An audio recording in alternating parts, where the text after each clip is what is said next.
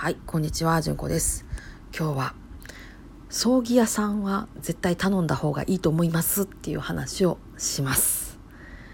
葬儀屋さん、私ら寺と並んで金かかるって怒られるやつですね。はい。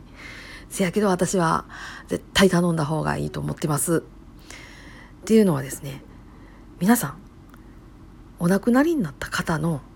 体を見たことがない、触ったことがないと思うからなんです。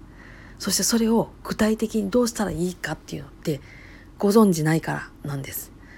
分からへんことはお金を積んで分かってる人にお願いするっていうのが私は筋やと思ってます。特にね人間の体ってあの人間生きてたら腐らないから分からないと思うんですけどあの亡くなるとね何にもせえへんかったらあっという間に傷んでいくんですよ。特に冬場やったらねそんなひどいことならないですけど夏は何しか早いです。ね。まあ主婦の人だと分かると思いますね。あの凍ったお肉。そのまましとったらどうなるかって話ですね。あれ血抜いてありますからね。血抜いてないやつはもっと足早いですからね。で私ら生きてる人間っていうか人間そのままやったら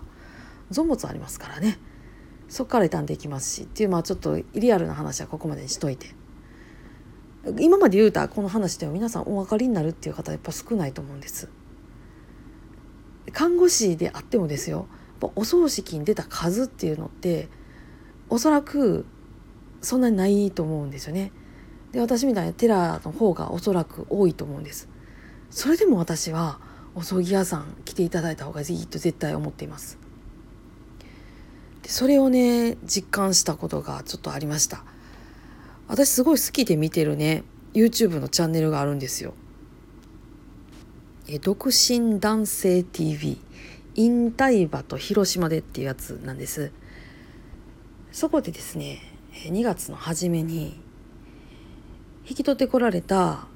引退馬がね死んじゃったんですよ。っていうかまああの病気やったっていうんでこれ以上苦しませるのはかわいそうやということで、えー、安楽死の処置をしたっていうことなんです。でそれを見て私初めてね実感しました。あこんなに大きい動物がどういうふうに命を置いていくかって私知らないわって。でその時にあ葬儀屋さんすごいんやってめっちゃ思ったんですよ。いやだってね人間亡くなったらああしてこうしてっていうの私分かりますけど馬飼いたいっってなってね例えば飼えたとしてじゃあその馬が命を終えていこうとした時にどういうふうに適切に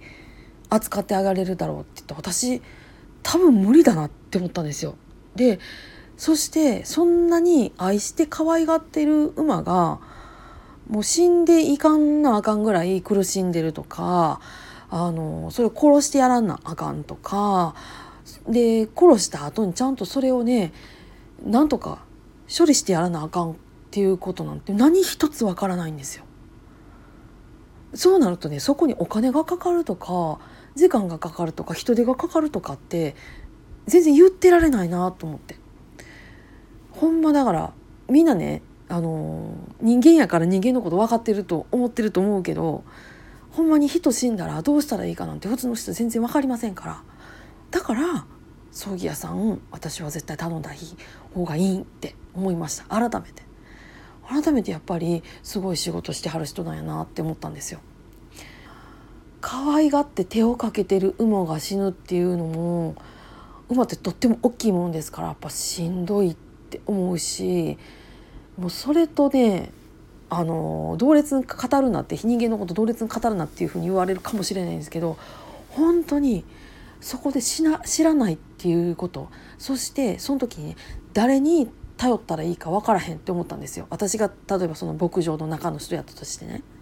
独断さんはちゃんと分かっててはってあの獣医さんやとかその処分してくれはる方とかに連絡取ってちゃんとしてはるっていうのをねチラッチラと書き込みとかで見たんですけどこりゃ私には分からんわと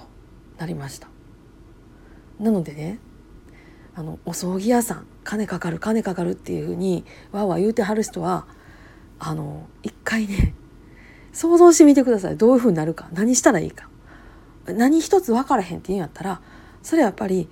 お金を払ってどなたかにお願いするっていうことが必要やと思うしお金を払ってお願いするんやったらどなたにお願いしとこうかってやっぱり今のうちから考えといてほしいなってめっちゃ思いました。